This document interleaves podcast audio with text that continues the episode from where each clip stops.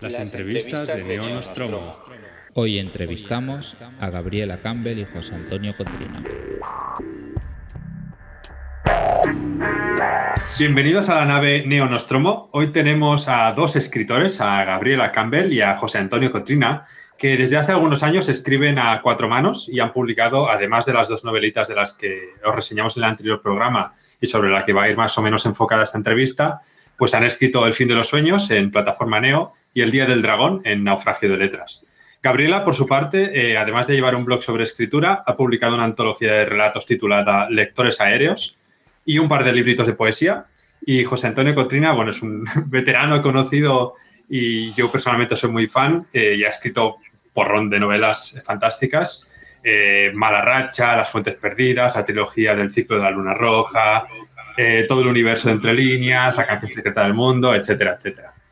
Bueno, bienvenidos, Gabriela y José Antonio. Hola. Hola, un placer estar con vosotros. Hola a todos. Y yo creo que la primera pregunta es obligada. Eh, ¿De dónde surge el proyecto Crónicas del Fin? Pues bueno, eh, con no hacer chistes malos sobre lo de Crónicas del Fin. O sea, ya abro con eso. Eh, el último pez, ¿no? ¿Quién es el pez que llega al último? Exactamente, exactamente. Ya nos, nos, hemos sacado de encima la broma ya. Ya, no, por quitarlo de encima. Si quieres empezar tú. Bueno, pues, pues voy yo. Eh, estábamos escribiendo el, Día del Dragón, que es una novela que está enfocada a, un, a Middle Grey, a un público bastante más joven al que nos solemos, nos solemos dirigir. Y claro, eh, habíamos cambiado por completo lo que es nuestra manera de escribir. Eh, menos terror, menos, menos violencia, menos, menos oscuridad. Pero por algún lado teníamos que, que llevar, teníamos que llevarnos todo eso a una nueva novela. Y empezamos a hablar de, Crónicas del Fin, de una historia, una historia muy oscura, muy, muy negra, un mundo posapocalíptico habitado por criaturas eh, casi chulianas. Y ahí, ahí empezó todo. Empezamos a dar vueltas a la historia, a ver cómo, cómo íbamos a enfocar, cómo íbamos a trabajar en ella. Y poquito a poco nos fuimos metiendo en un nuevo berenjenal. Nosotros que también, eh, una cosa que contamos siempre cuando nos preguntan, eh, esta misma pregunta nos la, han hecho también con el Día del Dragón, obviamente, que de dónde había surgido. Entonces, siempre decimos que eso surgió como respuesta a, todas esas cosas horribles y desastrosas y desagradables que solemos escribir. Y creo que, Crónicas fue una respuesta a su vez a, esa limpieza, a esa pureza eh, tan bonita ¿no? del Día del Dragón, que, que, es fantasía cómica y que además está escrito para una edad mucho más jovencita y queríamos, pues yo qué sé, pues ya lo echábamos de menos, yo creo, ya la casquería. Buscamos eso, buscamos el equilibrio. Muy bien. El, siguiente par de preguntas, yo creo que también, dado cómo se ha escrito esta, es, es, un poco obligada, ¿no? Y me gustaría que explicarais un poco cuál es vuestro método de trabajo cuando afrontáis obras a cuatro manos, ¿no?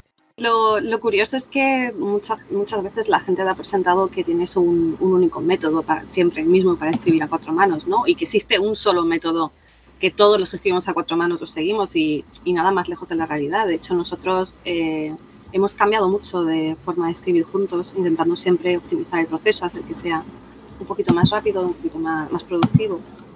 Y, de hecho tengo, tengo hasta un artículo súper largo en el blog solo con diferentes métodos para escritura a cuatro manos y también todo el proceso que hemos seguido nosotros. Hemos, al principio escribíamos capítulos alternos, eh, nos dividíamos los, los protagonistas y Gabriela manejaba uno y yo manejaba el otro.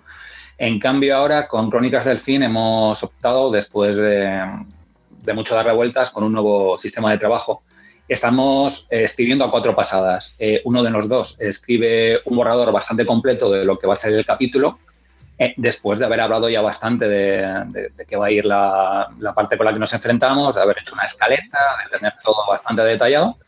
Y cuando ya tenemos ese primer borrador, el otro le da una segunda pasada donde va añadiendo, añadiendo texto, donde amplía descripción, donde trabaja estilo, estilo fondo y forma. Luego el otro recibe ese texto y le pega una tercera pasada y luego ya devuelve ese texto al, otro que le pega a la cuarta, que sobre todo ya es más de corrección, revisión y de unificación de estilo. Es bastante laborioso, pero estamos contentos con el resultado. Más que nada por eso, por, intentar que no, que no veas un cambio de estilo de un párrafo a otro, que no sea una cosa eh, que sea muy evidente que son dos personas, sino que sea un único estilo que funcione de una forma dentro de toda la uniformidad que podamos conseguir dentro de, esa obra. Muy interesante. Y por ponernos un poco en, sentido, si quieres, eh, sálvame o gran hermano, ¿cuáles os parecen que son los puntos fuertes y los puntos flacos de cada uno desde el punto de vista narrativo cuando os enfrentáis a una obra de este tipo? ¿no? ¿Cómo creéis que os complementáis? Si lo queréis plantear en forma más, más positiva. Positiva. Bueno, como toda colaboración, tiene sus momentos geniales de, oye, esto va, muy bien, y luego tiene sus momentos de, no nos termina de convencer lo que estamos haciendo. Eh, pero vamos, eh, eso también te pasa cuando estás trabajando solo. Eh, tienes, tienes rachas de, oh, esto es un desastre, no voy a llegar a nada. Ah, joder, es que me está quedando muy bien. Pues cuando se juntan dos personas, pues se multiplica bastante lo que es el conflicto. Pero bueno, yo creo que más o menos lo llevamos bastante bien. Eh, tenemos nuestros más y nuestros menos, pero seguimos juntos y seguimos trabajando. Es la tercera, Siempre cuento que cuando terminamos un proyecto juntos, siempre al final, quieras que no, pues, pues sí, siempre hay, ha habido conflicto, ha habido enfrentamiento porque, eh, lo dicho, somos dos personas y también tenemos nuestras diferencias pero y al final siempre acabamos un poco, uff, ya quiero escribir algo que sea solo mío. Pero luego al rato se, nos olvida el dolor, ¿no? Se nos olvida el conflicto y, nos acordamos de lo bueno y queremos volver a hacerlo. Y, y en este libro, eh, en Crónicas en particular, me ha parecido muy interesante porque aunque por supuesto sigue habiendo conflictos y por supuesto hay, hay, momentos estos de por qué me has cambiado esta frase, te odio tanto, que, que, van a surgir siempre pero sí que creo que, mm, estamos un poquito más eh, complementados, un poquito más igualados, en el sentido de que cuando empezamos a escribir juntos, pues creo que era muchísimo más evidente cuáles eran las debilidades de uno y las fuerzas de otro, y nos costaba un poco encajarlo todo. Y ahora sí creo que, hemos aprendido mucho el uno del otro también, y ese complemento, esa forma de encajar de los dos, pues, pues luego el resultado creo que, que es más evidente que que hemos evolucionado, que hemos progresado. Es muy curioso lo que comentáis porque la anterior entrevista que hicimos, la hicimos también a dos escritores que habían escrito una novela a cuatro manos, a Salvador Masip y a Ricard Ruiz, y comentaban que Ricard tenía una especie de sueños, los cuales eh, cambiaba de pronto toda una trama, toda una escena a las dos de la madrugada y Salvador decía, mira, porque me caes bien, pero estos meses de los sueños... Y era muy, era muy gracioso. Ha habido algún momento eh, de sobre todo, José Antonio es, a lo mejor es el que se le da mejor el tema de, idear estructuras y de, y de, planificar, ¿no? Yo soy un poquito más de ir probando cosas sobre la marcha y esto sí y esto no y yo funciono muy bien hablando las cosas y él funciona más bien pensando en ellas, dándole vueltas. La persigo gritando, coherencia, coherencia, coherencia, tenemos Exactamente, yo soy, reconozco que soy un poquito más, más delirante. Entonces, sí que ha habido momentos en el que él me ha dicho, oye, vamos a hacerlo así, ¿qué te parece si lo hacemos de este modo? Y yo he dicho, vale, sí, y luego yo sugiero otras cosas, se va formando y él lo, él lo va diciendo, lo tiene en su cabeza y luego a lo mejor al cabo de un mes me dice, es que esto no me gusta ya, esto lo vamos a cambiar porque lo he estado pensando y tal. Y eso sí que ha habido momentos de, no me podéis hacer esto. Es cierto que, que, eso ya no ocurre tanto, creo que lo de planificar ahora se nos da bastante mejor. Eh, lo que comentas pasa sobre todo con el fin de los sueños. Eh, claro, fue nuestra primera obra en colaboración y los dos pecábamos de novatos. Eh, había momentos en los... Yo es que además soy muy de tener la, historia en la cabeza en modo global, en modo total. Y luego, claro, luego me di cuenta que hay cosas que no funcionan, que dañan la estructura, que dañan, que dañan la coherencia y entonces hay que cambiarlo. Y, bueno, es mi proceso de trabajo y, soy, bastante, soy bastante estricto y tengo que reconocerlo en, cierto, ciertos aspectos para que no, no se desmonte todo el mundo que vamos, que vamos creando. Hablando, hablando sobre la estructura que estamos comentando ahora, me interesa mucho que hayáis decidido publicarlo en modo folletín. ¿Cómo influye, de hecho, en la planificación de la historia eh, el hecho de que sea, que sea serial, ¿no? ¿Hasta qué punto tenéis detallada la trama que está por llegar, que creo, si no me equivoco, van a ser cinco volúmenes supuestamente en total? Bueno, me hace un poco de gracia eh, ver un poco eh, la respuesta de la gente a, los libros que han salido y tal, porque sí, nosotros tenemos programado una trama muy, muy larga, eh, a lo mejor no absolutamente detallada, con sus escaletas y tal, pero sí que hay mucho detalle ya hecho y sabemos pues cómo va a terminar, sabemos eh, dónde va a acabar cada cosa y sabemos qué le va a pasar a cada personaje. Entonces es, es muy divertido también ver la reacción de, de, ciertos lectores porque dices, ya, ya, ya verás lo que va a pasar aquí o ya verás lo que va a pasar con este o con esta, ¿no? Y, y es, a mí me parece divertidísimo porque es como que tienes ahí una información que, que, le interesa a otras personas y que tú estás ahí escondiendo cuál secreto. A mí se me da fatal lo de guardar secretos, además. Eso Antonio lo lleva mucho mejor. A mí me consta que hay gente que sufre por Winston. Ay, pobre ya, ya, ya, Estamos amenazados, ¿eh? No, además, yo creo que tanto Camila como yo eh, estamos muy influenciados por, por las series de televisión, por, por los cómics eh, también. Eh, por esa, esas entregas mensuales, esas entregas semanales y esa estructura, esos cliffhanger maravillosos de final de capítulos de algunas series o de algunos cómics, como ya digo. Y hemos querido eh, reflejar todo eso en esta, en esta historia. La primera entrega, eh, los que han leído se han dado cuenta que tiene un cliffhanger en plan de oh, what the fuck. Y la segunda también. Eh, y esa, en primera instancia, va a ser la tónica. Aunque quizá el próximo vamos a reposar un poquito, no va a ser un cliffhanger de, oh, por Dios, quiero saber qué es lo que pasa ya. Pero mm, vamos a intentar seguir siempre, siempre por, ahí, este camino. Muy bien. Eh, otro tema que a mí me interesa especialmente es que los dos habéis publicado tanto con editoriales convencionales, digamos, como a través de la autoedición. ¿Os parece que, esta combinación de los dos sistemas va a convertirse o quizá ya se está convirtiendo en algo normal para los autores profesionales? Yo ahora mismo no me, no me planteo otro, otro modo de trabajar. Eh, hay libros que te piden autoedición, hay libros que te piden editorial tradicional. Por ejemplo, el caso del Día del Dragón, es un libro middle grade, nosotros no teníamos mucha experiencia. Bueno, Antonio sí que ha publicado un poco más para, esa, para un poquito alrededor de esa edad, pero no teníamos realmente mucha experiencia con ese público y necesitábamos sobre todo tener una visibilidad entre ese público que era un poco nuevo para nosotros. Eh, y ahí, pues sí, necesitas el tirón que te pueda dar una distribución nacional y el tirón que te pueda dar una editorial que ahí te, te avale un poco, ¿no? Pero luego otros proyectos, un libro de relatos, por ejemplo, para mi caso particular lo veo mucho más interesante de autopublicación porque no son no es un formato que, que, tenga grandes ventas ni que tenga una va a obtener una gran distribución sobre todo si cuando saque el, el libro tampoco era muy conocida tampoco iba a haber ninguna editorial medianamente importante que fuera a apostar por mí. Eh, el caso de José Antonio creo que él siempre ha sido autor tradicional pero creo que también está empezando a cambiar su punto de vista ahí un poquito.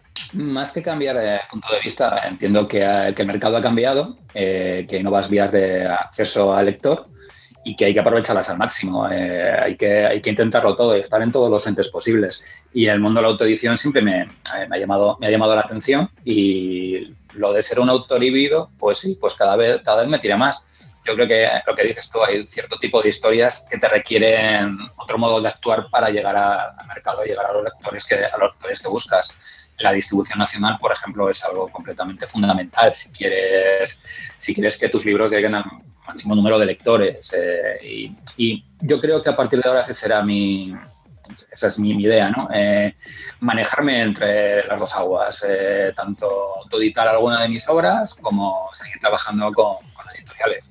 Aparte hay algo también que me parece a mí muy interesante, que es que antes en la autoedición, una obra autoeditada se, se, presuponía que se autoeditaba porque ninguna editorial te la quería publicar, ¿no? Y eso también explicaba la baja calidad media de, de, esos libros que habían pasado, que no habían llegado a pasar por filtros editoriales y que el, el, autor decidía publicárselo por sí mismo. Ahora ya no es tanto, ahora ya es una elección y muchas veces es una elección económica, porque eh, ya he comentado muchas veces que, la reacción de venta del, de un libro ante una distribución donde un libro que está en estanterías a lo mejor dos semanas y ya se empieza a volver que un libro que se va vendiendo poco a poco, que puede ser un long seller y que puede a la larga resultar bastante más productivo, sobre todo como parte de un catálogo para un autor autoeditado, es, eso también eh, está cambiando mucho nuestra percepción como autores de la autoedición y a mí me, me, llama la atención cuando hay personas que asumen que si he autopublicado cosas es porque no ha habido ninguna editorial que me lo quisiera publicar, ¿no? No ha sido el caso. Yo, ha sido una decisión que yo he tomado y creo que eso es un cambio tremendo.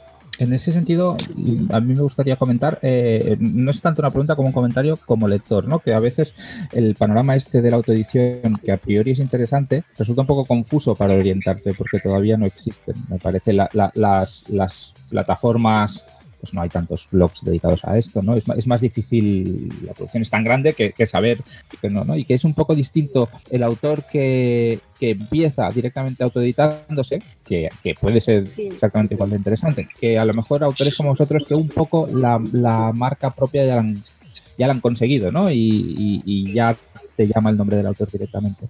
Bueno, eso creo que lo hace todo. Y esto del autor 2.0 que, que está presente en redes sociales, que tiene una marca personal, que tiene su blog, que tiene una web, creo que ahora mismo es que si te quieres autoeditar, desde luego, no tienes otra. Y vamos, yo es así como he trabajado. Luego, el caso de José Antonio es diferente porque él ya, como bien has dicho, ya tenía una marca bastante potente antes de, plantearse siquiera otros formatos. Sí, sí, sí, eh, es cierto. Eh, yo empecé hace muchísimo tiempo de, con la editorial tradicional y ha sido hace muy poco cuando, gracias sobre todo a Gabriela, por supuesto, que me empezó a interesar por el mundo de la autoedición. Y nada, al final no, no lo pensé demasiado. Eh, este proyecto además parecía el, ideal para, para, probar suerte.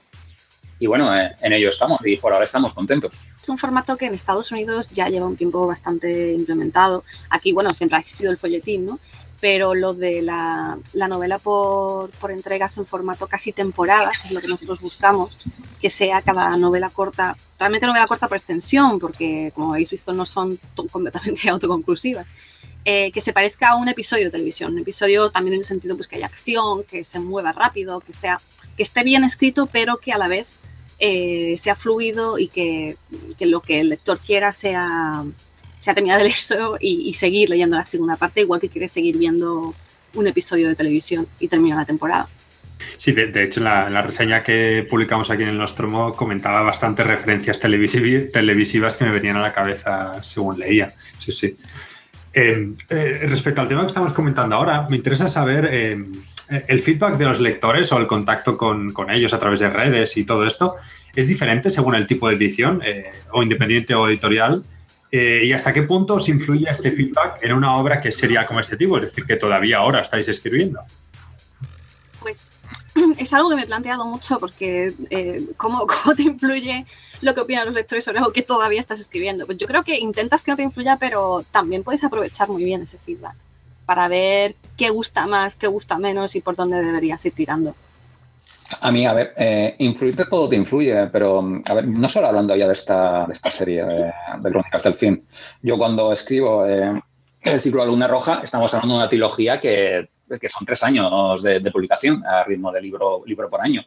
Así que ves, ves las reseñas, ves las críticas y bueno, eh, está claro que tampoco puedes satisfacer a todos tus lectores. Eh, tienes que seguir tu camino. Eh, tienes, tienes, que ir y tienes que ser fiel, a la historia. También es obvio que si ves que hay un fervor diciendo que esto no me gusta, esto no me termina de convencer, pues quizá lo varíes ligeramente. Pero, a ver, yo por, por norma general yo creo que que hay que, hay que hacer el caso al lector porque el lector sabe, pero hay que hacerlo en su justa medida. La historia es la que manda. Y luego, eh, hablando del feedback, nosotros tenemos, tenemos la suerte de contar con un gran número de lectores cero para, que estamos utilizando de manera despiadada con, Crónicas del Fin. Y claro, eh, ese feedback sí que es, es para nosotros muy importante porque lo que reciben es la, el capítulo, es la entrega todavía, todavía fresca, todavía tierna. Y en cuanto vemos que hay mm, varios comentarios que señalan hacia la misma, misma dirección, pues solemos hacerles caso, aunque eso vaya en contra de lo que nosotros pensábamos primero. Por eso, porque los lectores son, son listos. Siempre hay alguna cosita, por ejemplo, con el cielo roto, sí que hubo algo que apuntaron varios lectores y que cambiamos. Y luego, releyéndolo, a la hora de hacer la corrección y la última revisión, me acuerdo de comentarle a, José Antonio, eh, pero es que a mí me gustaba como estaba antes y él, ya, a mí también. Entonces, por mucho que te digan los lectores, sí que es cierto que, que bueno que tú eres el autor y que hay cositas que, que vale, que tienes que el kill your darlings que decía Stephen King, ¿no? Si los lectores están de acuerdo. Pero también tu instinto creo que es, que es importante porque se ha formado después de mucha escritura, de mucha lectura y por supuesto puedes equivocarte. Pero la verdad es que en algunas cosas concretas sí que me ha alegrado de, perseguir lo que nosotros queríamos ante todo. Sí, sí, no, eso está claro. Y lo que, está, lo que estaba comentando Gabriela, yo creo que va en dirección al cliffhanger del cielo roto. Sí, sí, sí, sí, exactamente. Algunos de nuestros lectores de prueba decían que era demasiado brusco, que, esperaban algo más.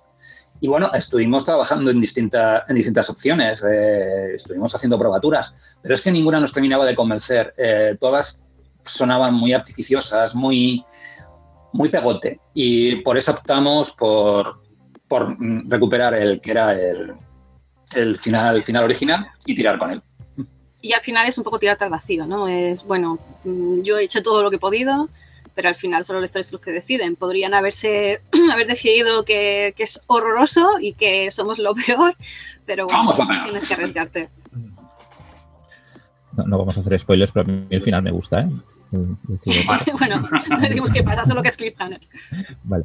Hasta ahora, en, colaboración y, José Antonio en solitario también, yo creo que habéis escrito y publicado básicamente novela juvenil, ¿no? infantil en el caso del Día del Dragón. Y aunque Crónicas del Fin tiene protagonistas jóvenes, en realidad es una novela pues más adulta, tanto por tono como por estilo, como por temática, ¿no? Y, aunque quizás habéis hablado un poco de ello, sí que llama la atención el cambio. El, os lo pedía un poco el cuerpo, porque yo creo que los escritores tienen afinidad más o menos por determinados temas, ¿no? Y aquí parece que haya habido un, cambio. Bastante grande, sí, sea, pasar de, escribir sobre niños que tienen poderes mágicos para guardar un dragoncito que está a punto de nacer, eh, un libro en el que no muere nadie, pues pasar de eso a, crónica es, que es eso, queríamos un cambio realmente radical, queríamos algo que fuera desmesurado a veces también. Yo ya digo que siempre José Antonio me tiene que cortar un poco las alas porque se, me va un poco. Y queríamos hacer algo eso, un poco, un poco más extremo, un poco más... Eh, que fuera acción pura y dura y que fuera lucha, que fuera eh, todas las pasiones más, extremas que te puedes encontrar, pues meterlas ahí en ese libro, siempre manteniendo la famosa coherencia, por supuesto, pero intentar enfocarlo de una forma completamente diferente a todo lo que hemos hecho hasta ahora. Y que fuera divertido, entretenido, emocionante, que, asustara, que no sé, que impulse al lector a, lector a leer. Yo, es que por mi parte, a mí lo que me gusta es contar historias. Eh, algunas historias son negras, oscuras, llenas de sangre y otras son diferentes, no tienen nada que ver. Eh, sí, tengo es obviamente cierta afinidad a los temas más oscuros, es donde más a gusto, donde más a gusto me muevo. Pero luego hay otras historias que también me llaman y también me apetece contar, eh, donde sobre todo hay risa, no hay gritos y donde la luz es diferente y son más inocentes. Eh, cada historia para su momento. Bueno, un, apunte a algo que habéis comentado antes, que si es juvenil, que si no es juvenil. Eh, he visto por ahí algún comentario de gente que ha asumido que es juvenil. No es nuestra intención. Luego, obviamente, el lector puede categorizarlo como quiera, pero en principio es una novela adulta sí que tiene características juveniles en el sentido de, eso, de que es rápido, de que no es mm, muy descriptivo y, que intentamos que la acción prime sobre todo, pero eso, que nuestra intención es otra. Ah, eso también puede ser el, lado oscuro del efecto marca que decíamos antes, ¿no? Que como la gente espera determinada cosa de determinados autores. Claro. Sí, pues puede ser. Pues bueno, mientras a medida que vayan leyendo las entregas y nos siguen, pues irán llevando más de una sorpresa. Eh, hablando de público, eh, ¿creéis que el público juvenil es eh, más receptivo hacia el género fantástico y en general hacia obras más imaginativas y más desbocadas? Por poner un ejemplo, a Michael Ende con la historia interminable se le considera juvenil, para mí no lo es, pero bueno, contra un Joe Abercrombie que es, bueno, es adulto, pero el Ende es como mucho más imaginativo y Abercrombie es como más realista y más crudo. ¿Opináis que hay una diferencia entre públicos y la recepción de las obras? Yo creo que sí desde luego. Mm, no solo. Creo que la fantasía se presta especialmente a esa edad. No sé si es porque eh, por el, momento ese clave de desarrollo emocional, las pasiones están un poquito más a flor de piel, pero se presta muchísimo a una literatura de evasión y la fantasía también puede ser evasión, ¿no? Eh, aparte que la fantasía te permite a lo mejor llevar ciertas cosas hasta un extremo que puede que el realismo no te permita. Y también creo que, que sí, que a esa edad estamos un poco menos condicionados todavía por, por, algunas cosas y la imaginación la tenemos un poquito más desbocada. Por lo menos yo la tenía y yo leía mucho fantasía y ciencia ficción. No sé si ha sido, pero sí veo eh, que hay determinados géneros que, que, funcionan mejor, a lo mejor incluso, con el, género, con, con el público juvenil. Yo creo que es lo que, yo creo que es lo que comentas, que cuando somos jóvenes, todo lo que se viene del terreno de la imaginación, estamos más abiertos a ello, no somos tan descreídos, eh, no somos tan, tan realistas. Y yo creo que ese es uno de los kits principales que hace que los jóvenes se sientan tan, tan atraídos por la literatura fantástica. Eh, nosotros éramos esos jóvenes. Eh, algunos caen por el camino y otros seguimos leyendo este tipo de literatura. Sí, también cambia nuestra percepción de la fantasía. A lo mejor cuando somos jóvenes, también digo, a mí me pasaba y lo veo mucho en, público juvenil, eh, que tenga un componente romántico, por ejemplo, el, fantástico es muy atractivo para, cierto tipo de lector juvenil. Eh, no solo se suele asociar romántico con mujeres, pero lo veo también en el público masculino. Esta búsqueda de que haya componentes pasionales dentro de la fantasía, que a lo mejor luego más adultos ya eh, eso nos, nos, tira un poco menos. Es una versión que tengo, no sé si estoy, si estoy en lo cierto, pero desde luego me da, me da esa sensación. Muy bien, mira, has dicho, Gabriela, que también cambia nuestra percepción de la fantasía y un poco la, la, pregunta que os quería hacer ahora, pues va en ese sentido. De hecho, es una pregunta para José Antonio, aunque, aunque quizá Gabriela también puede, puede intervenir, por supuesto. Es eh, ahora, yo creo que no podemos dejar de mencionar, ya que tenemos aquí eh, tenemos aquí a los dos, que Alianza va a reeditar una de tus primeras obras, José Antonio, la de las fuentes perdidas. ¿Te parece que tus lectores van a notar un gran cambio respecto a la trayectoria de tu estilo en estos últimos años, de ciencia ficción a terror, o, incluso tú ahora que supongo que la has eh, revisado, notas un gran cambio en, en, en tu enfoque de la literatura fantástica? Mm, lo que es el enfoque de la literatura, yo creo que no, yo creo que eso, eso no ha cambiado. Eh, las fuentes perdidas sigue siendo una exploración de, de un mundo oscuro, un, un mundo lúgubre lleno de misterios, de, sorpresas y de criaturas, de criaturas aterradoras que están muy en la línea de, otro libro con el que comparte universo, ¿no? que es la canción, la canción secreta del mundo. Yo creo que sobre todo lo que espero haber mejorado es en el estilo. Creo que me he depurado. antes era mucho más mucho más, y a veces en exceso, lo admito, lírico. Eh, a veces era, podía llegar hasta ser farragoso.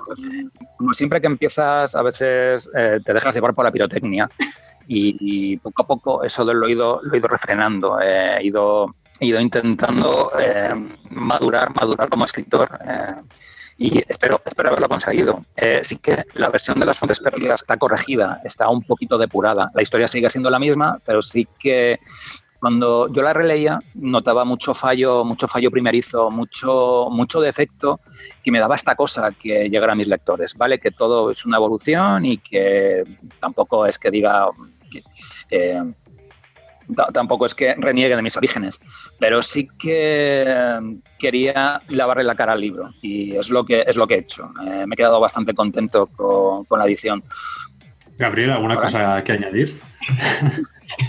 no, bueno, como, lectora suya y, y groupie número uno, eh, puedo decir que si tú coges las fuentes perdidas, por lo menos la, la edición original de La Factoría de Ideas, si la coges y la pones al lado de, por ejemplo, La canción secreta del mundo, por mencionar un libro que, que solo de él, vas a ver un cambio de estilo bastante grande. O sea, la, la depuración que tiene de estilo La canción secreta del mundo está ahí. Aparte que creo que en, en otros libros posteriores que la ha sacado ha tenido bastante más colaboración de otros profesionales, o sea, ha habido más edición, ha habido corrección, ha habido un poquito más de lector cero también que han dicho, oye, mira que mmm, tantos puntos suspensivos igual habría que quitarlos cuando él, me mata luego, por decir esto. No, eso me di cuenta yo,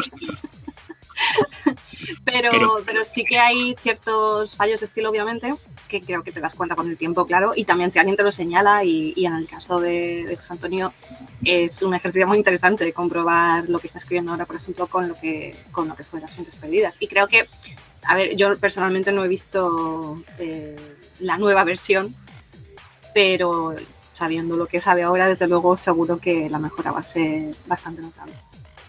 Eso, eso espero basándonos en el hecho de que es un libro que a mí me parece maravilloso. Eso de entrada. No, yo quedé, quedé muy contento con, la historia, quedé muy contento con los personajes. Era, era mi primera novela. Eh, encarar de pronto un monstruo como una novela larga, cuando vienes sobre todo a escribir cuentos de alguna novela corta, era un reto, era un reto al que tenía muchas ganas de, de enfrentarme. Y, quedé, eso, quedé, muy, quedé muy contento, muy, muy satisfecho de, de resultado. Pero claro, luego como escritor te das cuenta que se ha evolucionado en estilo y que hay cosas que no harías eh, y que, bueno, que, que, eso, que el repaso, que la corrección, yo creo que al libro le ha venido muy bien. Tiene muchos números para pasar por Neonostromo, ¿eh? En las fuentes perdidas. Vale, pues genial. Yo lo recomiendo, yo lo recomiendo muchísimo siempre. Gabriela, también queremos aprovechar para preguntarte, ¿veremos algún proyecto individual, aparte de, sin contar con el que decir, ¿veremos algún proyecto tuyo individual en un futuro próximo? Bueno, la verdad es que mmm, tenemos un calendario entre los dos bastante completito, igual hasta noviembre de este año, pero estoy trabajando en otro libro de relatos y sí que tengo la intención de intentar que salga antes que termine el año y probablemente también sacar lectores en papel, que es algo que tengo pendiente desde hace tiempo. Eh, por ahora, eso, hay más, pero vamos a ir poco a poco. Muy bien. Y el volviendo un poquito ya para irle poniendo la, la, el, el, cierre de la entrevista, que yo creo que está quedando muy interesante y que llevamos eh, ya que está bien. Volviendo un poco a, a, a Crónicas del Fin, eh, en principio, por lo que sabemos, la tercera novela está programada para mayo. ¿Qué nos vamos a encontrar en ella? Sin entrar en spoilers que sean demasiado flagrantes. ¿Quieres hacerlo tú?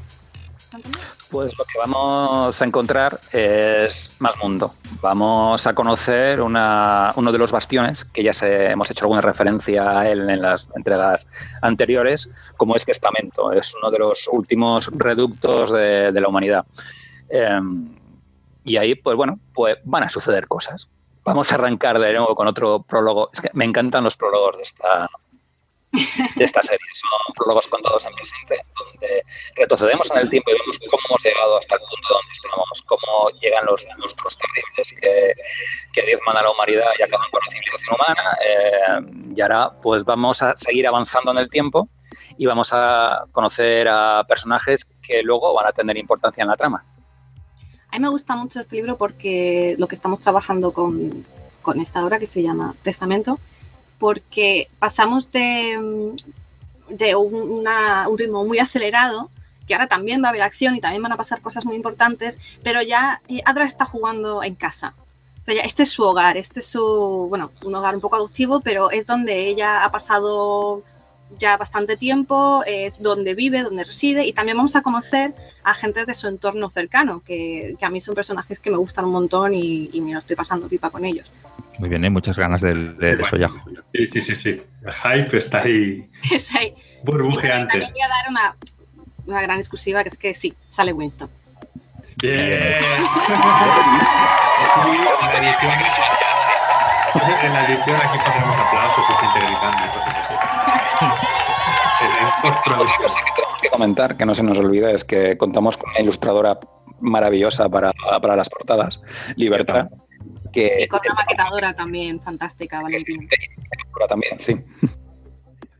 Que, que, yo creo además que, que, es algo que hay que tener en cuenta, que aunque tú edites tu libro, aunque tú seas el que lo va a ofrecer al público, necesitas que, que esa novela, que esa historia llegue con todas tus garantías de calidad y eso requiere trabajo.